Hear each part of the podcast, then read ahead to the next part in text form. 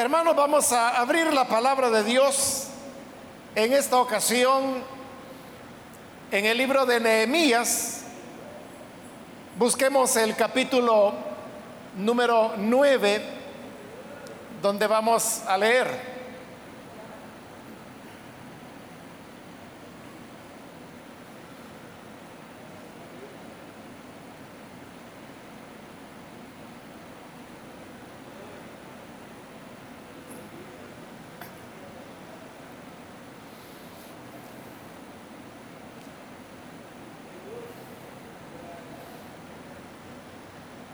Bien, si lo tiene listo, vamos a, leer entonces, si no lo encuentra, todas las Biblias tienen índice en las primeras páginas. En el índice ahí puede buscar Nehemías y ahí le va a decir el número de página en su Biblia en donde se encuentra Nehemías.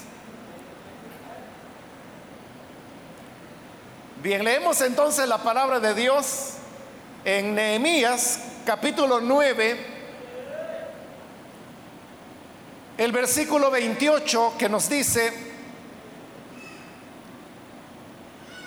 pero una vez que tenían paz, volvían a hacer lo malo delante de ti, por lo cual los abandonaste en mano de sus enemigos que los dominaron, pero volvían y clamaban otra vez a ti y tú desde los cielos oías y según tus misericordias muchas veces los libraste. Solamente eso vamos a leer, hermanos, pueden tomar sus asientos, por favor.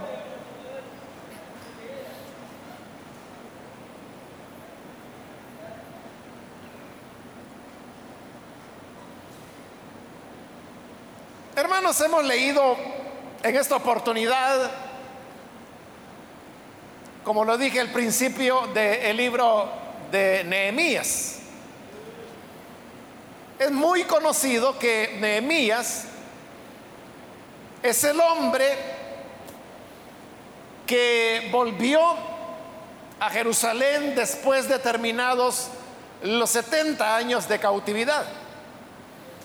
Ya había habido un grupo de israelitas que habían regresado antes y que habían iniciado la reconstrucción del templo.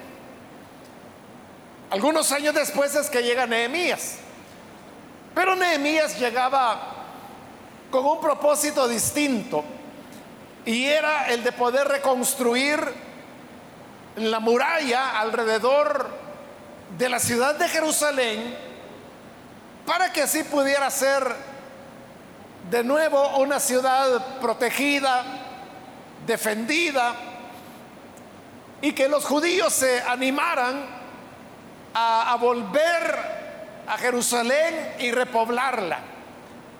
Porque hasta ese momento eran muy pocas las personas que vivían en Jerusalén, precisamente porque Jerusalén no tenía murallas, no tenía puertas. Y eso es como que si a usted lo invitaran a vivir en una casa que no tiene puertas, que no tiene balcones, que no tiene ventanas, que está toda abierta, entonces usted sabe de que aunque le estén dando gratis la casa, difícilmente usted se va a trasladar a vivir allí porque no, no tendrá seguridad ni sobre sus pertenencias, como tampoco sobre la integridad física suya y de su familia. Pues eso era lo que ocurría. Ni siquiera los sacerdotes o los levitas que debían realizar funciones en ese templo que estaba en reconstrucción, ni ellos vivían en Jerusalén. Entonces Nehemías llega, organiza a la poca población que había para distribuirse el trabajo de reconstrucción de la muralla. Y ese, ese relato lo encontramos en los primeros capítulos de este libro de Nehemías. Ahí encontramos la forma como se organizaron, los ataques que tuvieron de parte de los enemigos, la manera angustiosa en la que tuvieron trabajar, que trabajar para reconstruir la muralla. Pero a la altura de este capítulo 8, hemos leído del 9, pero a partir del 8, la muralla ahí ya está terminada. Pero Nehemías sabía una cosa importante, y es que no se trataba solamente de reconstruir la muralla que había sido destruida 70 años antes, sino que lo más importante era que el pueblo pudiera volver a la obediencia a Dios. Pues era la desobediencia la que había conducido a la destrucción de Jerusalén. Y por esa razón es que él invita a un sacerdote que se llamaba Esdras para que le recuerde al pueblo lo que la palabra de Dios decía y lo que Dios esperaba de ellos. Esdras era un sacerdote que había viajado con el primer grupo y que había iniciado la reconstrucción del templo. Es decir, Esdras ya tenía algunos años viviendo allí. Entonces Esdras lo primero que hace es que reúne a todo el pueblo y comenzando muy temprano por la mañana, comienzan a leer la ley, los libros de la ley, los libros de Moisés. Para ese tiempo, los israelitas que estaban allí venían de diferentes provincias de Babilonia donde habían estado cautivos. Bueno, muchos de ellos ahí habían crecido, habían nacido y crecido ahí. Estamos hablando de 70 años de cautividad. Sus padres habían muerto ya. Estos eran, eran nuevas generaciones, pero que habían nacido en el extranjero, en la cautividad. Y por eso es que varios de ellos hablaban otros idiomas y ellos no entendían el hebreo, que era la lengua en la cual las escrituras se encontraban y era lo que los sacerdotes leían. Entonces lo que Esdra hizo fue que organizó a las personas por grupo y puso a otros escribas para que les estuvieran traduciendo lo que se leía en hebreo a la lengua que estas nuevas generaciones de israelitas hablaban ya para esa época.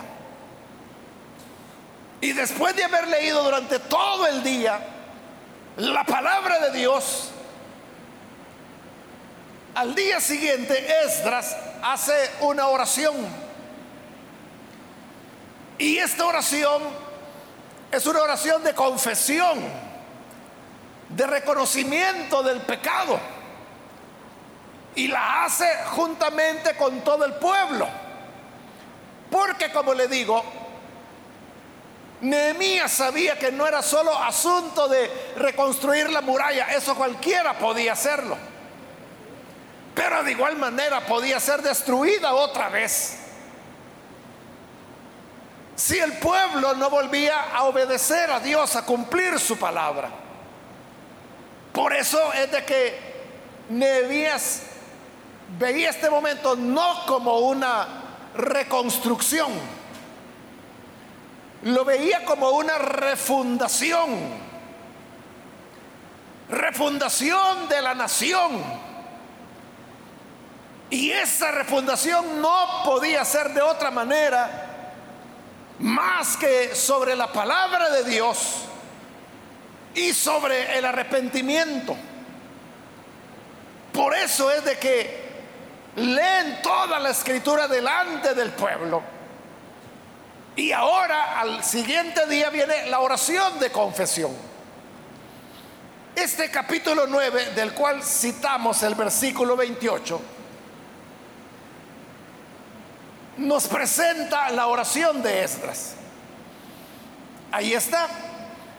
Si usted quiere saber qué oró, pues simplemente tiene que leer el capítulo 9 y ahí está la oración de confesión de pecados que Esdras hizo a nombre del pueblo. Si usted la lee, va a encontrar de que dentro de la oración de confesión, Esdras hace un resumen de la historia de Israel, cómo ellos nacieron como nación al salir de la esclavitud en Egipto por mano de Moisés, cómo entran a la tierra prometida, cómo Dios derrota a los reinos que habitaban esas tierras para entregárselas a Israel. Y luego en la oración continúa mencionando cómo ya estando establecidos en la tierra, Israel comenzó con una pauta de conducta. Y esta pauta era la que él resume en ese versículo 28. Y es que cuando el pueblo tenía paz, entonces se rebelaban contra Dios. Al rebelarse contra Dios, entonces venía la opresión. Cuando estaban oprimidos, entonces invocaban a Dios. Y Dios que era misericordioso, los liberaba de ese enemigo y le volvía a dar paz. Otra vez teniendo paz, volvían a pecar, volvían a ser oprimidos, clamaban otra vez al Señor, el Señor volvía a tener misericordia de ellos y los liberaba, volvían a tener paz. Esto se repitió una tras otra vez. Por eso es que el final del versículo 28 dice, según tus misericordias, muchas veces los libraste. Porque esto ocurrió muchas veces. Ocurrió porque así es la naturaleza del ser humano. Muchas personas buscan a Dios únicamente en los momentos de aflicción, en los momentos cuando se ven en una situación a la cual no pueden escapar por sí mismos y no pudiendo librarse ellos humanamente, no les queda más que levantar su voz y pedir misericordia.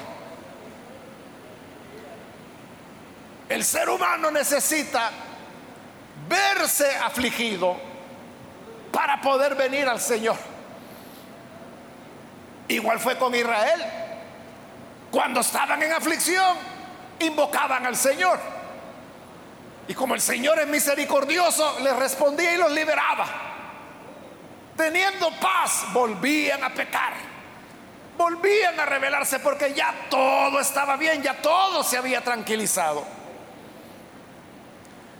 Este ciclo de paz, rebelión, opresión, liberación, paz, otra vez rebelión, opresión, liberación, paz, otra vez rebelión y así lo podemos ver repetido bastantes veces, bueno, a lo largo de toda la historia de Israel, que es eso de lo que Esdras está orando acá.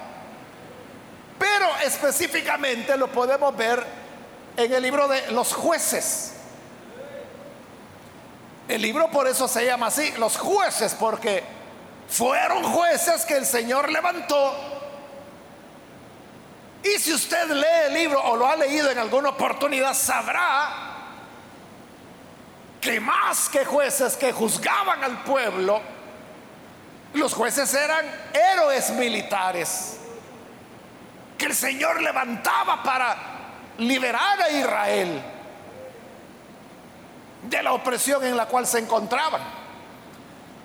Y esa es la característica del libro de jueces. El libro de jueces, la narración, está elaborada sobre la base de la repetición una y otra y otra y otra y otra vez de ese mismo ciclo. De un pueblo que estando en paz peca contra Dios. Habiendo pecado, viene un ejército extranjero que los oprime. Oprimidos buscan a Dios y piden ayuda. Dios en su misericordia levanta un juez, un héroe, que los liberta. Ya libertados vuelven a tener paz. Teniendo paz, vuelven a rebelarse. Y ese ciclo se repite una y otra vez con cada uno de los jueces con Otoniel, con Tola. Hay jueces más conocidos unos que otros. Gedeón, Sansón. Son de los jueces más conocidos. Pero hay otros jueces como los que le mencionaba, que no muchas personas los conocen pero que todos tuvieron una historia semejante en el sentido de que era ese ciclo. Paz, rebelión, opresión, liberación de Dios. Paz de nuevo. Teniendo paz, pecado, opresión, otra vez la liberación de Dios cuando clamaban a Él. Y eso se repite todas las veces hasta que termine el libro de los jueces. Entonces, ese, hermanos, es el retrato de cómo somos los seres humanos. Si usted ya tiene algunas décadas de estar aquí en la iglesia, usted habrá observado que cuando hay situaciones que afligen a las personas, como por ejemplo un terremoto, y el último terremoto fue hace 21 años, por eso le decía que había que tener algunas décadas de estar en el Evangelio. Bueno, en el 2001 fueron dos terremotos, separados de un mismo mes, uno en enero, el otro en febrero. Pero también hemos tenido huracanes, inundaciones, diferentes tragedias. Pero ¿qué es lo que sucede cuando hay esas tragedias? Hermano, las personas se vuelcan a la iglesia. Los que estuvieron hace 21 años para los terremotos de 2001, Recordarán, hermanos, que los cultos tuvimos que hacerlos allí, en el terreno donde es la terminal de buses. Allí tuvimos que poner una plataforma, sonido, porque la gente no cabía. Creo que estuvimos como una semana o diez días, algo así, no recuerdo. Pero era eso de que venían Muchas, muchas personas. Igual pues cuando hay tragedias, cuando hay huracanes. Porque son los momentos cuando las personas buscan a Dios. Incluso hay quienes piensan que el gran crecimiento que la iglesia evangélica tuvo, en el caso específico del Salvador, fue por el tema de la guerra. Porque antes de la guerra, más o menos el 3% de la población salvadoreña decía ser evangélica. En el año 92, cuando la guerra terminó, ya era como el 30%. Es decir, se había multiplicado 10 veces la población evangélica. Al terminar la guerra es que toda la gente despertó a que había iglesias evangélicas por todo lado, que se hacían eventos multitudinarios. Entonces, de repente, la sociedad salvadoreña se dio cuenta que los evangélicos éramos ya un segmento importante de la sociedad. Bueno, como le digo, son algunas personas que piensan que la guerra tuvo algún tipo de efecto. Y por lo que estamos hablando, hermanos, de que la naturaleza del ser humano es así. Que al verse en aflicción se acerca a Dios. Entonces algún sentido tiene. Ahora, hermano, yo quiero decirle que realmente no es malo que las personas cuando se ven en aflicción, en enfermedades, en problemas económicos, en problemas mentales, no es malo que las personas se acerquen a Dios. No es malo que busquen una salida en aquel que todo lo puede. Hermano, si eso es lo que encontramos tantas veces en los evangelios, las personas iban a Jesús porque necesitaban algo. Aquel padre de familia va porque su hija estaba agonizando. Aquella mujer con flujo de sangre quiere tocar al Señor porque tiene una hemorragia desde hace 12 años. Los endemoniados eran liberados por el Señor y por eso todos los que tenían conocidos, familiares atormentados por demonios buscaban al Señor para que les ayudara. Dice que le traían los enfermos en tal cantidad que ya no cabían dentro de la casa. Pero dice que el Señor los sanaba a todos. Jesús nunca dijo, ah, como tienen problemas, por eso me gustan, me, buscan. Como están endemoniados, ahí vienen a que los libere, pero cuando están bien no me buscan. Jesús nunca hizo eso. Sino que el que venía por una enfermedad lo sanaba. El que venía atormentado por espíritus lo liberaba. El que venía por un muerto lo resucitaba. Es decir, él nunca reprochó a las personas que vinieran a él por una necesidad particular. Si somos honestos y usted piensa, ¿por qué usted vino al Evangelio? Como le digo, si somos honestos, usted se dará cuenta que no todos, porque hay algunas excepciones, pero la mayor parte de personas vinieron al Señor porque tenían grandes necesidades. Hace años, hermanos, un hermano hoy ya está con el Señor, él. Pero él se congregó aquí en esta iglesia hace años atrás. Y en una ocasión platicando con él, él había sido alcohólico. Él sabía que ese era su problema y por eso es que su hogar, su familia estaba prácticamente desintegrándose ya.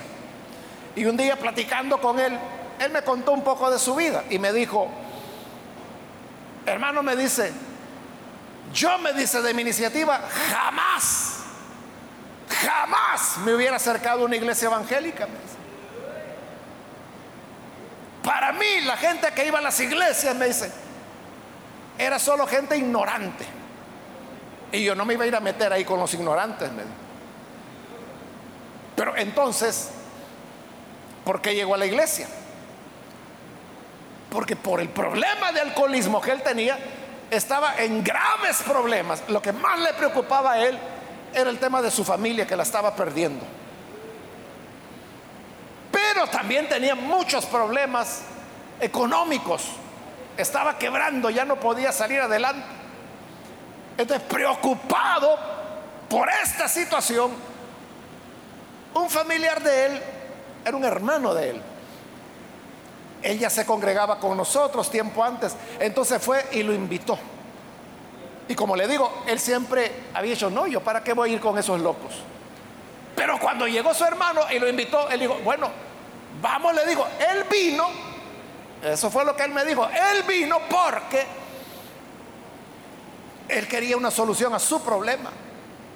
Ya había probado con todo. Y nada le había funcionado. Bueno, tal vez Dios pueda hacer algo. Y la esposa de él y sus hijos, que en esa época eran los mayores adolescentes, vinieron porque estaban desesperados que ya no lo aguantaban a él, que era un alcohólico. Entonces todos vinieron por diversas razones. La esposa de él se sentó por ahí con los niños y él se sentó por otro lado solo. Oyeron la predicación y al oír la predicación, este hombre dijo, esto es lo que yo necesito. Solo el Señor me puede ayudar a salir de esta situación. Pero note, era la situación que lo había traído. No era que él dijera, es que yo tengo interés en conocer más de la Biblia. Es que yo lo que quiero es vivir cerca de Dios y por eso quizás voy a ir a una iglesia para asistir los domingos, aprender de Dios. O sea, no, la gente no lo hace así. Él vino desesperado porque estaba hundido económicamente y hundido con su familia. Y cuando oyó la predicación digo, el Señor es el único que me puede ayudar y pasó al frente y recibió al Señor. Pero por su lado, la esposa y los niños, la preocupación de ellos era que no lo aguantaban a él. Y lo mismo, cuando oyeron la predicación, la señora de él dijo, bueno, esto es lo que yo necesito, creer el Evangelio. Y pasó al frente. Ella no se dio cuenta cuando él pasó y él no se dio cuenta que su esposa también estaba pasando, no sabían porque los habían sentado separados. Recuérdese que antes aquí a un lado se sentaban las mujeres y al otro lado los hombres. por eso habían quedado separados, no, no se veían, cada quien pasó porque sentían que solo el Señor les podía ayudar. Pasaron al frente, oraron por ellos, regresaron. Cuando terminó el culto se volvieron a juntar en el parqueo. Y él le cuenta a ella que había recibido a Jesús y ella le cuenta a él que ella también y los niños habían recibido al Señor. Así fue la conversión de ellos. Años después, como le digo, él me estaba contando esa historia. Y contándome la historia, me dijo, si yo no hubiera tenido esas necesidades, y si mi familia no hubiera tenido esas necesidades, jamás nosotros hubiéramos llegado a una iglesia. Y el hermano fue aquí muy fiel. Le estoy hablando de hace años atrás, cuando aquí en la iglesia ya no solo había culto el domingo por la mañana y por la tarde, sino que eran dos cultos por la mañana y luego por la tarde. Él venía a los tres cultos. Cuando fueron dos cultos por la mañana y dos por la tarde, él venía a los cuatro cultos. Luego fueron cinco cultos, luego fueron seis cultos. Él estaba a los seis cultos aquí. Así fue él hasta que hace unos años, más o menos unos 10, 11 años quizá, el Señor lo llamó a su presencia, el hermano se lo llevó. Así terminó la historia de él. Pero se la cuento por eso, y tal vez su historia es igual. Tal vez usted vino a la iglesia porque buscaba que ser libre de algún vicio, de alguna cadena. Otro quizás porque los médicos le habían dicho, usted no tiene remedio. Otro quizás porque el problema no era de ellos, quizás era de un hijo, de una madre, de una abuela. Y decidió venir a la iglesia para decir, por favor, Señor, ten, ten misericordia. Yo me voy a entregar a ti, pero ayúdame, abuelita. Que son las necesidades las que nos hacen venir a Dios. Eso fue lo que ocurrió con Israel. mientras todo estaba bien, mientras todo estaba en paz, a pecar se iban. Y por pecar es que venían los enemigos y los conquistaban y los opresionaban. Y a veces eran esclavos seis, siete, ocho, quince, veinte años. Y cuando ya no aguantaban, clamaban al Señor. Y el Señor en su misericordia levantaba a un Sansón, levantaba a un Tola, levantaba a un Jair, levantaba a un Otoniel para que se convirtieran en los libertadores. Siempre el Señor tenía misericordia. Por eso le digo, no es malo. Si usted vino al Señor por una aflicción, bienvenido. El Señor no lo desecha. El Señor nunca le dirá a nadie, ah, hoy sí, ¿verdad? Ya venís a buscarme. Cuando estaba bien, el loco te hacías. Hoy que ya te estás muriendo, hoy que ya estás cosechando las consecuencias de tu desobediencia, hoy viene, ¿verdad? Nunca, nunca el Señor le dirá así a nadie.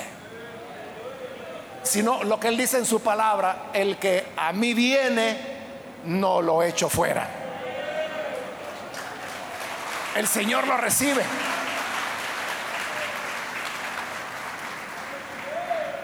Al corazón contrito y humillado, Dios no lo desecha. él no va a rechazar a nadie que venga porque tiene una necesidad. Ese no es el problema. El problema es cuando Dios en su misericordia, como Él es bueno, sana la enfermedad por la cual pedíamos. Liberta a aquella persona por la cual clamábamos con bastante frecuencia. Hermanos y hermanas, yo le diría, hermano, que no hay semana, no hay semana en que una o dos o más personas me digan, hermano, por favor, ore. A veces por mi hijo, porque él se va fuera del país en tal fecha, ore que le vaya bien. A veces mi hija se va. A veces son ellos mismos. Hay personas que escriben, están en México y me dicen, hermano, estoy aquí desde hace dos meses y no puedo pasar. Ore por mí. Y le digo, eso es todas las semanas. O sea, estoy casi seguro de eso, de que mínimamente hay una persona con esa petición, de que algún familiar va en camino o son ellos mismos los que van en camino. No tiene nada de malo. O sea, está bien si quieren la ayuda de Dios. Y yo oro, hermanos, por ellos. O sea, yo les digo, sí, con mucho gusto. O sea, si para eso está uno, ¿verdad? Y yo creo que Dios, que es misericordioso, los auxilia, los ayuda. Y eso no es problema. El problema es este, que una vez salieron de la aflicción, por ejemplo, en este caso, ¿no? Que porque van de camino, cuando ya llegan a donde van, llegan a su destino y llegan con bien y tienen trabajo, comienzan a ver un poco de dinerito entonces, ¿qué sucede? Se olvidan de Dios. Aquel al cual clamaron cuando estaban en aflicción. Aquel al cual invocaron cuando los narcotraficantes, los zetas, cuando van camino por México, los tienen secuestrados. Y le llaman a la familia y le dicen, mire, si no da tres mil dólares, aquí se muere su familia. Ahí quien no clama al Señor, ¿verdad? ¿Y qué hace la familia? Tiene que pagar. No hay opción.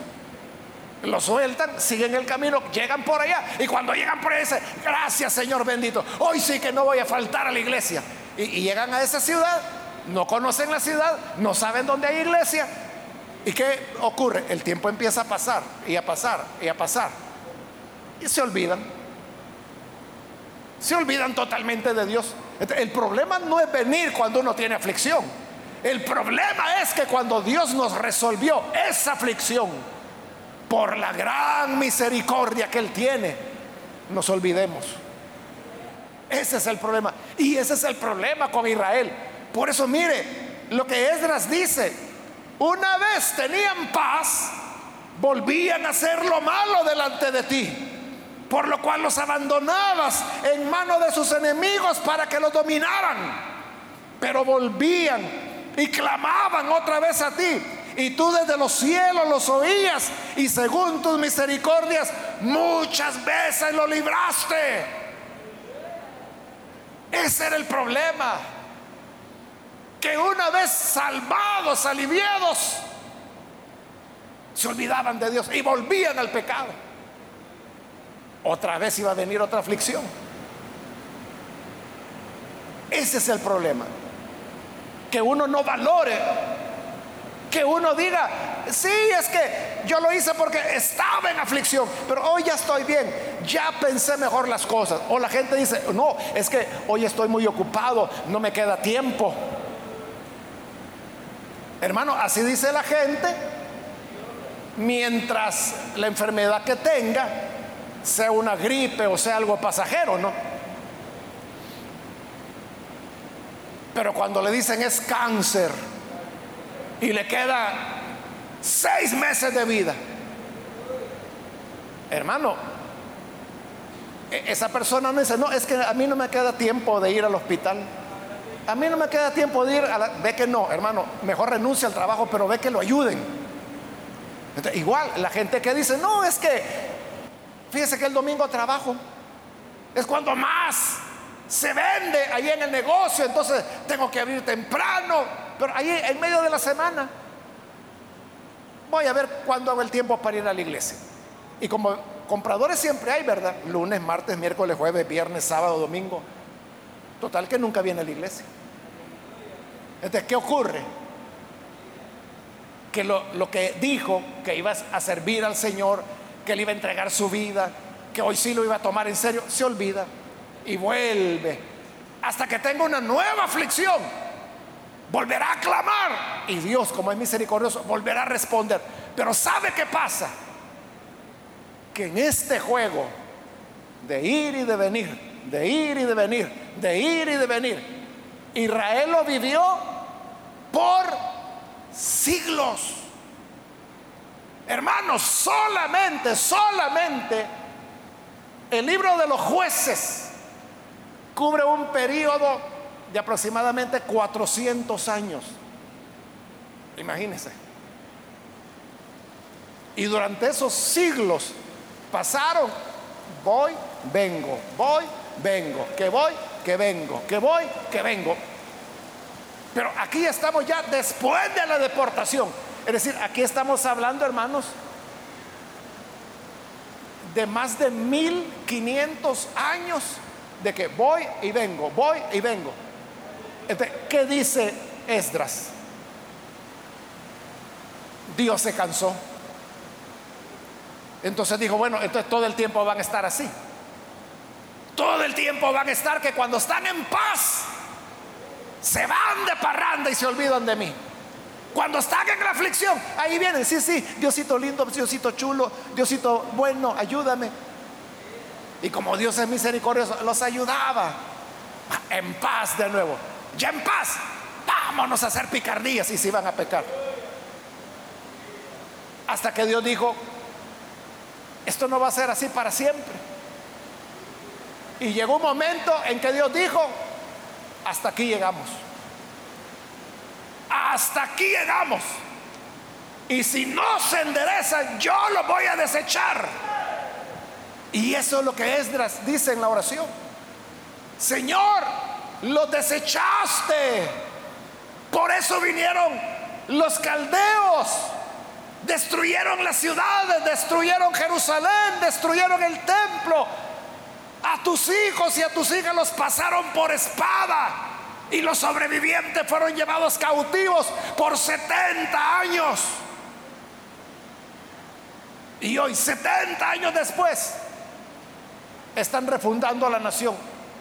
Pero la lección es, no podemos seguir jugando. Debemos ser fieles al Señor. No servir a los ídolos, sino solo a Él.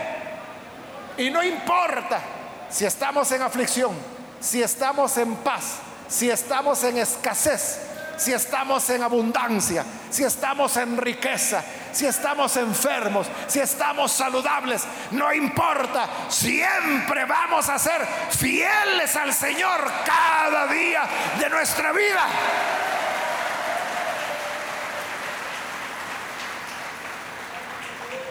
Eso es lo que Dios quería y es lo que Esdras dice en la confesión de los pecados de Israel. Hermanos y amigos, quiera Dios de que, como le digo, está bien, vaya. Es que la mayor parte de personas así vinieron a Jesús.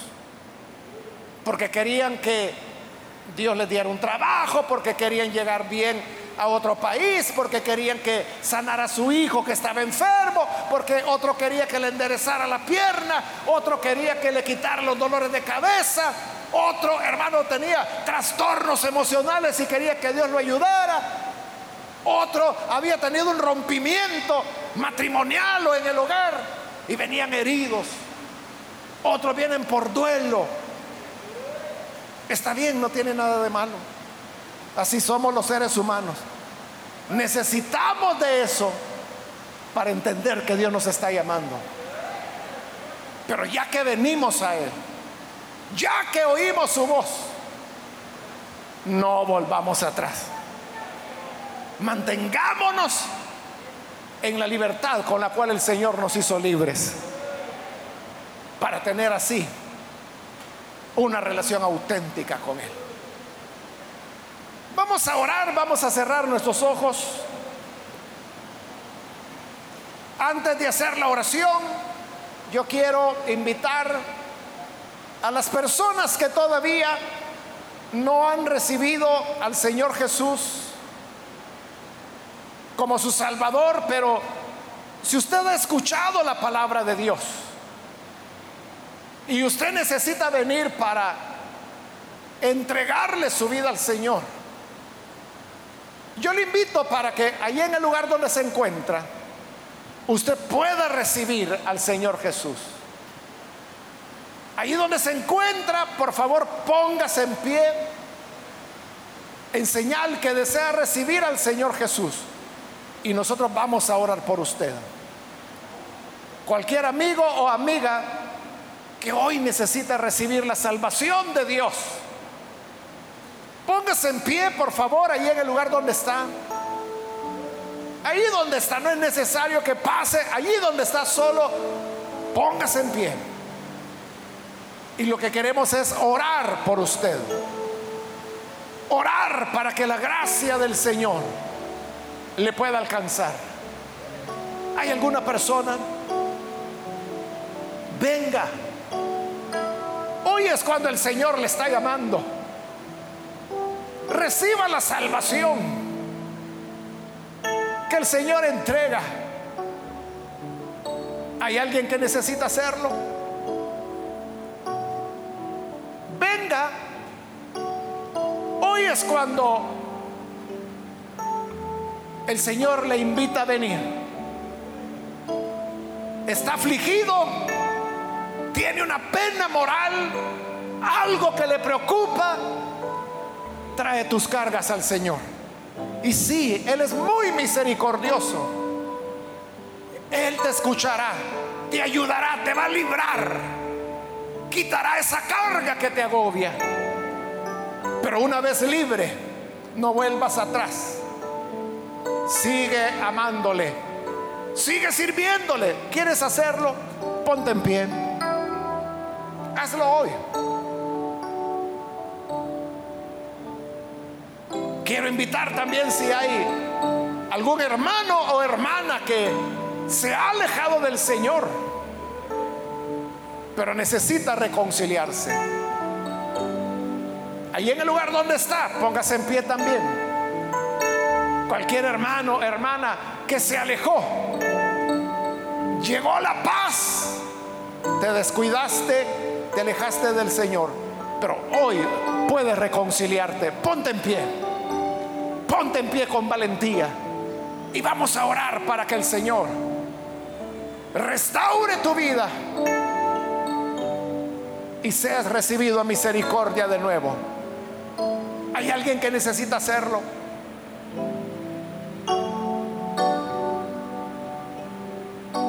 Ven ahora. Y vamos a orar.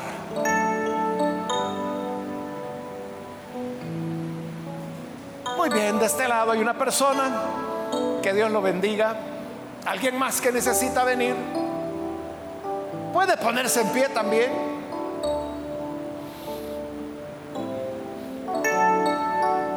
Muy bien, de este lado hay otro hombre, que Dios lo bendiga.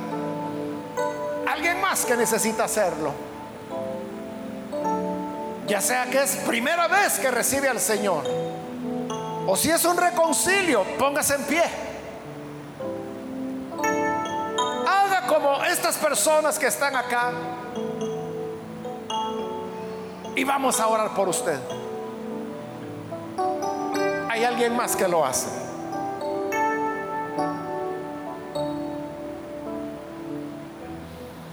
Muy bien, aquí hay una persona más que Dios la bendiga.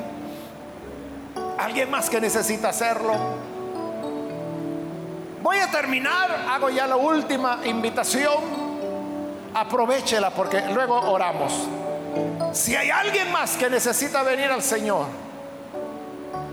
y recibirle como Salvador o reconciliarse, póngase en pie y aproveche esta última llamada. Vamos a orar ahora mismo. Muy bien, de este lado hay otra persona más. Que Dios lo bendiga. ¿Alguien más? Y vamos a orar.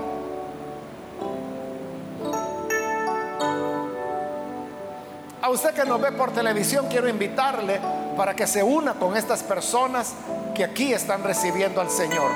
Hágalo también usted. Ore con nosotros.